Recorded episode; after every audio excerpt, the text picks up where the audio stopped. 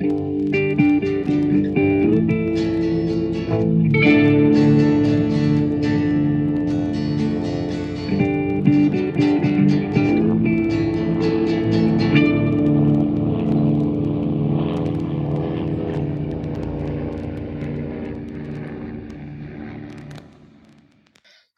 und herzlich willkommen zu einer neuen Folge Mesh unter Messer. Ich bin wie immer eure Dela. Hallo. Hallo Dela. Und bei mir ist wie immer. Hallo Flo. ja, wir wollen heute total motiviert über eine weitere Folge von Mesh sprechen, nämlich die 15. Folge der dritten Staffel auf Deutsch bombardiert und ausgeflippt oder auf Englisch einfach nur bombt. Was passiert hier? Das Camp wird von der eigenen Artillerie beschossen. Das kommt allerdings erst im Laufe des äh, im, im Verlauf der Folge heraus. Erstmal wird natürlich äh, geleugnet, dass die eigene Truppe damit was zu tun hat. Es ändert aber auch nichts, egal wer jetzt schießt. Ähm, wir haben ganz schöne Probleme.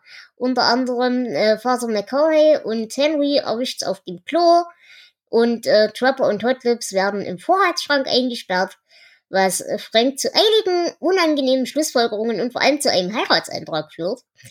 Aber auch der OP wird mehrfach beschossen und nicht nur Schwester Sanchez merkt man die Angst und den Stress deutlich an. Ja. Ja, wir sind jetzt äh, mit dieser Folge übrigens im Jahr 1975 angekommen. Das heißt fast schon in der Gegenwart. und ähm, ja, fangen wir vorne an. Mhm. Gut, wir haben Krieg. Genau. Und es knallt an allen Ecken und Enden. Und die erste Szene ist gleich, dass wir Raider unterm Tisch sehen, wie er verzweifelt versucht äh, zu melden, dass sie eben beschossen werden. Was ihm aber erstmal überhaupt nicht geglaubt wird von der, äh, vom, vom Headquarter. Ja, und er hält das äh, Telefon aus dem Fenster, um zu beweisen, dass sie beschossen werden. Und ähm, tja, das Telefon wird zerschossen. Ja, ja und da sehen wir, glaube ich, das erste Mal einen Wutanfall von Vader, oder? Ich weiß nicht, ob wir schon einen hatten. Doch, wir hatten, glaube ich, schon welche. Als so, äh, zum Beispiel mit dem ähm, Lamm. Da war er ja auch ziemlich sauer und hat es dann entführt. Ja, aber da war er nicht, da war er ja nicht ja. laut oder, oder, aber da hat er einfach gehandelt. Aber dass er jetzt wirklich mal aktiv schimpft, hab ich, kann ich mich jetzt nicht erinnern. Na, hast recht.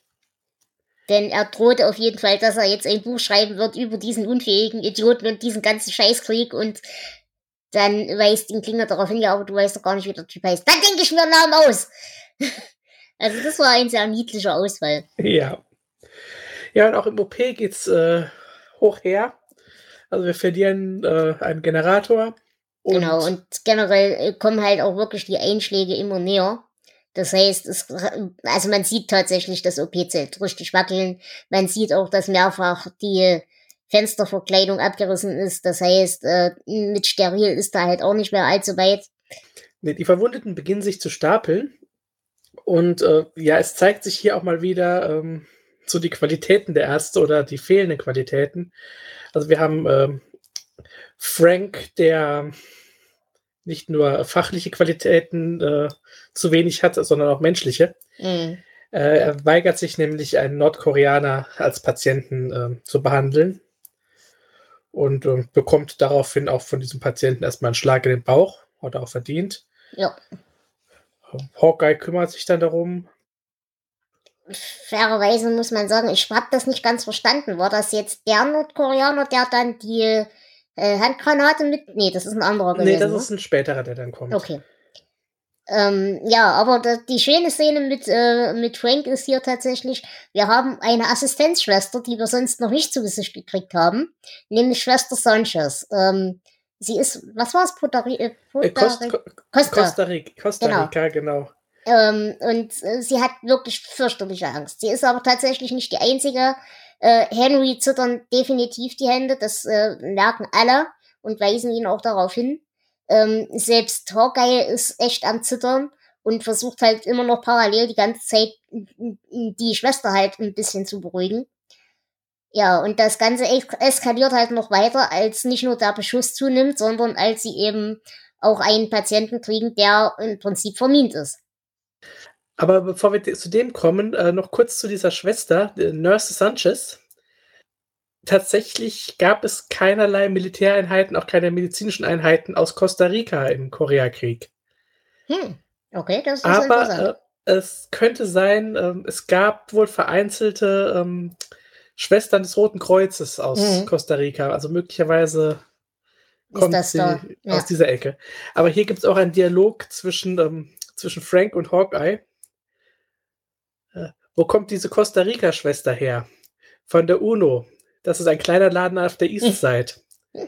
Was haben die in unserem Krieg zu suchen? Ja, und äh, im Englischen kommt das Zitat noch ein bisschen besser. Foreigners? Why are there so many in the war? Ausländer? Warum gibt es in diesem Scheißkrieg so viele davon? Ach. Ja, also ja. da lässt Frank wieder mal voll sein, sein Heldentum raushängen, auf jeden Fall. Ja, wobei so, so leichte rassistische Untertöne es auch jetzt hier mit dem Patienten gibt, äh, der vermint wurde. Ähm, da gibt es auch den, den Spruch, Mann hat der Haare unterm Arm, ist bestimmt ein Italiener. Mhm. Also, ähm, ja. Ja, aber das, das, eskaliert dann schon, als äh, Margaret einen Patienten hat, der einen Draht über die Brust gespannt hat und sie stellen fest, dass man ihn vermint hat, dass er eine Handgranate unter seinem Arm stecken hat. Genau, und die muss halt jetzt irgendwie entschärft werden.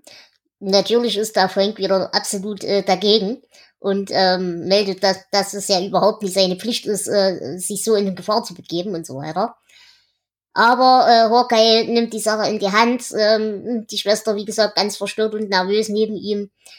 Und jetzt kommt wieder der Punkt, er schmeißt das Ding, also er, er äh, schneidet mit Trapper die Verdrahtung durch und schmeißt dann die Handgranate einfach aus dem Fenster. Ins Minenfeld. Ins Minenfeld, aber vor allem ohne. Ach, ist es im Minenfeld? Okay, dann erklärt sich, ja. warum er nicht guckt, warum er wirft, also wohin er wirft. Weil er versichert sich auch nicht, dass da niemand rumläuft. Ja, im Minenfeld sollte besser niemand rumlaufen. aber das ist, ist das Minenfeld, ja. Okay, ja gut, dann macht das ein bisschen Sinn. Ja. Naja, und währenddessen versucht Raider immer noch weiter mit dem Headquarter in Kontakt zu geraten. Die geben jetzt inzwischen auch zu, dass sie unter Beschuss stehen. Ja, bedauerlicherweise stehen sie aber unter Beschuss ihrer eigenen Artillerie. Das wäre ja eigentlich leicht zu handeln. Das Problem ist aber, dass äh, der ganze Führungsstab gerade bei der Bob Hope Show ist und deswegen da nichts unternommen werden kann. Ja, aber auch allein die Aussage, there's nothing to worry about. You're being hit by your own artillery. ja, genau. Das ist wieder so ganz typisch. Aber der Fakt mit dem äh, Bob Hope, der ist tatsächlich interessant, denn äh, der Regisseur für diese Folge ist Ty Averbeck und der war einerseits der äh, Radio-Announcer für, für die Bob Hope Show, also nee, anders, für, für Bob Hope, an, also in seiner Show. Und ähm, Bob Hope hat tatsächlich sowohl im Koreakrieg als auch später im Vietnamkrieg äh, die Truppenunterhaltung gemacht. Ja, das, ist Bob Hope eigentlich einer der bekanntesten ähm, Künstler, die da aufgetreten sind. Ja, aber dass er tatsächlich in beiden Kriegen war, war mir so tatsächlich nicht klar. Aber doch, der hat das über viele, viele, viele, viele Jahre gemacht. Naja, aber die Situation wird immer ernster. Ähm, uns gehen langsam auch die Materialien aus für den OP, was wie gesagt blöd ist, wenn du eben ja stapelweise Verletzte hast. Und ähm, man muss jetzt rechtzeitig noch Zeug aus dem, aus dem Vorratsraum holen, bevor das Zeug halt wirklich ausgeht, beziehungsweise bevor der Vorratsraum auch mit weggesprengt wird. Und ähm, deswegen. Wir haben noch eine Szene vergessen, eine ganz wichtige. Mhm. Ähm, denn Henry musste mal aufs Klo. Ach ja, natürlich. Ja, und die Latrine wurde von einer Granate getroffen. Genau, und, und das ist übrigens schon, ich glaube, das zweite oder sogar das dritte Mal, dass Henry im Klo verschüttet wird. Ja. Und äh, natürlich eilen, also Raider ruft die Leute zu Hilfe, sie eilen alle hin und ähm, sie buddeln sich durch die Trümmer und Raider findet eine Spur. Hier, Lokuspapier aus der Heimat, das hat er von seiner Frau bekommen. Ja, als Jahres, genau, das war großartig. Oder Jahrestag, ich weiß gar nicht genau. Also in Deutschland ist der Hochzeitstag. Mhm. Naja, ja, gut, Hochzeitstag, ja. genau. Ja, das finde ich auch großartig. Und dann äh, ist ja auch wieder dieser wundervolle Moment. Henry, wenn du uns hören kannst, klopf dreimal. Wenn du uns nicht hören kannst, kannst klopf zweimal. Und er klopft zweimal und weiter, er ist tot. ja, wunderbar. Ach ja. Nein, aber ja. wir ziehen Henry relativ unverletzt aus dem äh, aus der Latrine wieder raus. Er hat sich zwar den Arm gebrochen, aber ansonsten geht es ihm halbwegs gut. Ja, und dem und, Vater geht's auch gut. Der genau. war in der Kabine nebenan und der erzählt noch weiter von seiner Schwester. Er ist ein bisschen angeschlagen, würde ich sagen. Und hält äh, Klinger für seine Mutter. Ja, es ist auch und, sehr schön. und beschwert sich, dass er sie äh, in dieser Situation mit der Schwester zum ersten Mal hat fluchen hören. Ja, es, es ist ein schöner, lustiger Moment eigentlich. Genau. So, zurück zu Margaret und Trapper, die äh, Nachschub holen wollen. Genau. Ähm, sie kriegen halt, äh, also sie, sie laufen zur Vorratskammer, zum Vorratsschuppen äh, und kriegen erstmal die Tür nicht auf. Äh, schon initial nicht auf, bevor sie drin sind. Ähm, aber Margaret ist ja ein starkes Mädel und schafft es dann letzten Endes mit einem Stemmeisen die Tür auch wieder aufzukriegen. Sie gehen also noch drin und wollen das Zeug holen, haben auch schon die Hände komplett voll, wollen das Zeug raustragen und in dem Moment äh, trifft wieder eine Granate.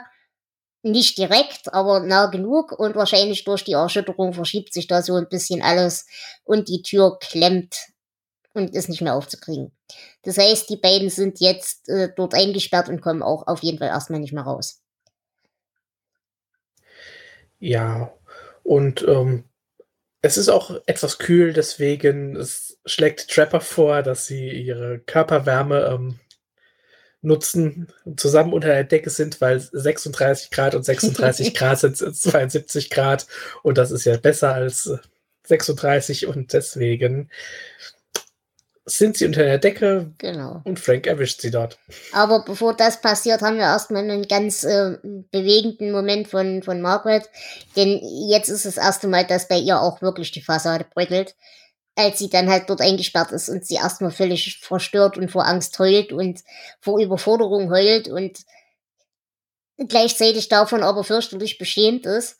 Und ich muss auch ganz ehrlich sagen, ja klar, die Anmache von Trapper ist unangemessen aber ich glaube tatsächlich, in dem Moment macht er das nicht mal, um sie anzumachen, sondern um sie wieder zum Lachen zu bringen. Weil er weiß halt, wie diese Unterhaltung laufen wird und dass sie, ne? Also das würde ich tatsächlich nicht mal als Unsensibilität von Trapper werten wollen, sondern eben einfach als versuchen, diese Situation irgendwie aufzubrechen. Denke ich auch, weil es, wir sind jetzt auch in der Zeit, in der ähm, Wayne Rogers gesagt hat, ich verlasse die Serie, wenn ihr den Charakter nicht irgendwie Tiefe dreidimensionaler gibt. macht. Genau. Ja. Und das war so ein Versuch dazu. Genau. Nee, und äh, ich denke, das hat für mich auch ganz gut funktioniert. Also das war ja. mal so, dass es mich nicht gestört hat. Sagen wir ja. sagen es so es war lustig, es war nett und es war nicht so übergriffig wie genau. sonst in vielen Folgen. Genau. Ja, naja, und äh, letzten Endes kommt dann aber eben Hilfe. Äh, sie werden aus der Hütte befreit. Es ist, ich, ist es Hawkeye und Frank oder ist es jemand anders und Frank? Äh, es, ist, also Frank Hawkeye ist auf jeden Fall dabei. Ja. Nee, es sind, sind glaube ich, Hawkeye und Frank. Weil Hawkeye macht sich nämlich noch sehr lange darüber lustig. Ja, stimmt, genau. Naja, auf jeden Fall, sie werden gerettet. Und ähm, ja, Hotlips stürmt halt, sobald die Tür offen ist, davon. Und beide vergessen, ihre Supplies wieder mit in den OP zu nehmen. Das fand ich auch noch ganz putzig. Ja, zwischen äh, Frank und Margaret hat das Ganze ein ähm, Nachspiel. also äh, Frank ist natürlich scheiße eifersüchtig und will nicht so richtig glauben, dass da nichts gelaufen ist. Und in einem Anfall von Eifersucht schreit er heraus, äh, dass er Margaret heiraten möchte. Mhm. Und sie nimmt das natürlich erstmal für voll. Sie sagt auch erstmal, wie bitte? Und er sagt, ich. Und dann knallt eine Bombe mhm. und er sagt, oh, ich muss nachgucken. Das klang sehr nah. Mhm. ja, Frank, das Wiesel. Yep. Aber äh, Frank ist ja nicht der Einzige, der mit Eifersucht zu kämpfen hat, denn wir schalten jetzt wieder zurück in den OP. Ähm, die Jungs arbeiten weiter, ähm, auch die Schwestern arbeiten weiter und im Hintergrund läuft ein Radioprogramm und wir hören Soul City Sue. Ähm, und das ist tatsächlich äh, Radiopropaganda. Denn ja. hier kriegen die US-Soldaten einerseits ihre Musik aus der Heimat, deshalb hören sie halt diesen Sender relativ oft. Aber gleichzeitig wird ihnen halt immer wieder auf die Nase gebunden. Ja, deine Frau geht fremd und was willst du überhaupt hier? Das ist doch überhaupt ein Steinkrieg. Und äh, tatsächlich ist das ein Ding, das es tatsächlich gab. Also auch vor allem dieses Soul City Zoo war halt ähm, wohl eine, eine Amerikanerin, die in China und Korea gearbeitet hat und mit einem Koreaner verheiratet war. Genau, sie stammte ursprünglich aus Amerika und war eine äh, Missionarin der methodistischen Kirche und ist wohl schon im Zweiten Weltkrieg so in China, Japan und Korea unterwegs mhm. gewesen. Und während des Koreakriegs war sie in Nordkorea und hat da diese Propagandasendung gemacht. Und das fand ich eigentlich auch nochmal ein ganz spannendes Ding. Ich meine, ich wusste, dass es das gab, wobei ich nicht wusste, dass es in Korea das gab oder gibt. Das, da bin ich mir nicht sicher. Auf jeden Fall, ähm, Vietnam weiß ich, dass das auch gang und gäbe war. Äh, ja, es gab auch schon ähm, die Axis Sally und Tokyo Rose im Zweiten ja, Weltkrieg. Also genau. da, auch da gab es das schon. Mhm. Ähm, hier, also sie hieß äh, in Wirklichkeit Anna Wallace Sue. Mhm. Und hat danach auch noch weiterhin in Korea gelebt, wobei sie wohl, also es ist nicht ganz belegt, 1969 ähm, als Spionin für Südkorea angeklagt wurde und hingerichtet wurde. Ah, okay. Aber wie genau, also da gibt es keine Aufzeichnung. Mhm. Ja, naja, wie gesagt, ähm, der Tag im OP geht so weiter, wie er weitergeht. Äh, es werden immer wieder die Fenster eingeschossen. Es muss immer wieder neu angefangen werden. Und im Prinzip endet die Folge auch nicht wirklich mit einem Happy End, oder? Naja, das, das Rumgebombe äh, wird weniger und hört auf, zumindest erstmal. Aber ähm, es endet eigentlich da, wo es angefangen hat. Genau. OP und wir haben volle Action. Ja, Fällt dir noch was ein, was wir dazu sagen können? Ähm, ja. Vielleicht noch zu, ich habe ja vorhin gesagt, vermutlich ein Italiener, der mhm. vermiente Mann. Also die Italiener ähm, hatten Militär in Korea, das stimmt mhm. zumindest. Mhm. Ähm, und zwar auch äh, als medizinische Einheiten hatten sie 131 Leute. Also in den Kämpfen beteiligt waren sie nicht wirklich, aber ähm, sie waren zumindest anwesend. Das Ganze wird übrigens auch in der neunten Staffel dann nochmal äh, aufgenommen. Mhm. Ja, naja, wie ging es dir denn mit der Folge? Ich muss sagen, die hatte irgendwie ein seltsames Feeling, fand ich. Aber nicht hm. schlecht. Also sie hat mir schon gefallen. Aber sie also fühlt ich, sich anders an als die üblichen Folgen. Ja, ich mochte sie. Also sie hatte einen guten Humor, sie hatte Geschwindigkeit und sie hatte ähm, ja nicht so viel hm, Witze. Also so mm, genau. diese übergriffigen Sachen. Also ich finde, das war so, nachdem wir in der letzten Zeit ja doch öfter eher mal schwächere Folgen hatten, doch mal wieder was Besseres. Mhm. Ja, ich gebe, sagen wir, sechs von zehn äh, sehr nahen Einschlägen. Was würdest du sagen? Oh, ich würde sagen, ich gebe sogar acht von zehn Klopapierrollen aus der Heimat. Okay. Gut, dann würde ich sagen, sind wir mit dieser Folge durch. Außer du hast noch Ergänzungen. Ähm, nein. Okay, dann bedanke ich mich ganz sehr bei euch für eure Aufmerksamkeit. Lasst euch nicht wegbomben, heiratet nicht aus Versehen und wir hören uns dann zur nächsten Folge wieder. In diesem Sinne, tschüss. Tschüss.